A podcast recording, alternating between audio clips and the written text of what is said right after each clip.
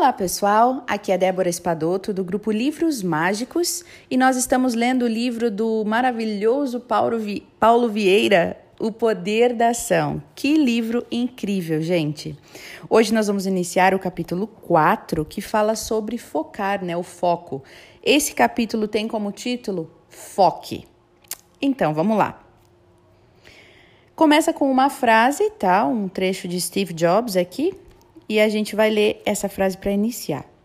Algumas pessoas acham que foco significa dizer sim para a coisa que você irá focar.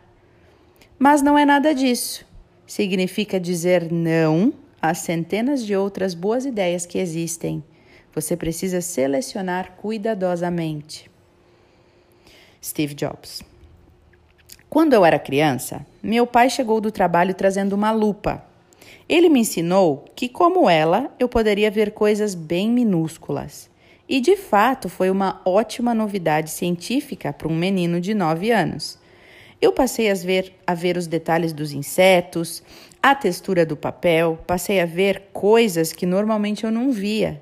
Foi muito legal, mas o melhor das minhas descobertas científicas infantis aconteceu quando eu aprendi a fazer poderosos raios com a minha lupa. Eu percebi que quando estava sob o sol, a lupa fazia convergir para um único ponto todos os raios de luz do sol e vi que aquilo produzia calor, muito calor. Eu me tornei quase um super-herói com poderes sobrenaturais. Afinal, sem fósforo ou isqueiro, eu comecei a queimar folhas, papéis e acabei por testar a força dos meus bonecos de guerra em em batalhas terríveis com alienígenas e raios, seus raios e seus calores. O que mais me alegrava, no entanto, era fazer fogo no papel de pão. A mágica de produzir calor e fogo a partir do nada me fascinava. E trazendo para a realidade adulta, eu percebo que foco é isso mesmo é a capacidade de aproveitar as condições naturais disponíveis a qualquer um e produzir poder ao concentrar a atenção em um único ponto.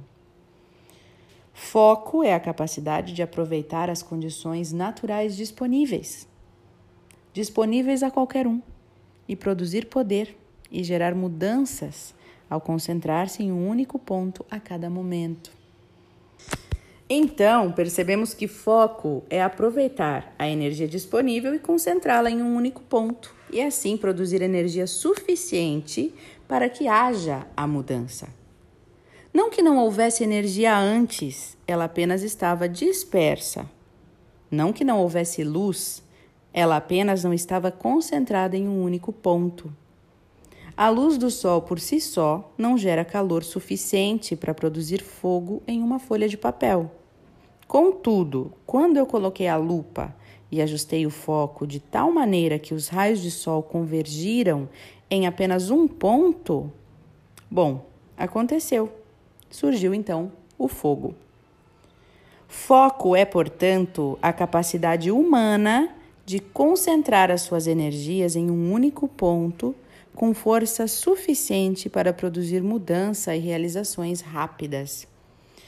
Então, gente, é isso, né? Quando a gente coloca o nosso foco em algo, aquilo aumenta, né? Tudo que a gente coloca o foco aumenta.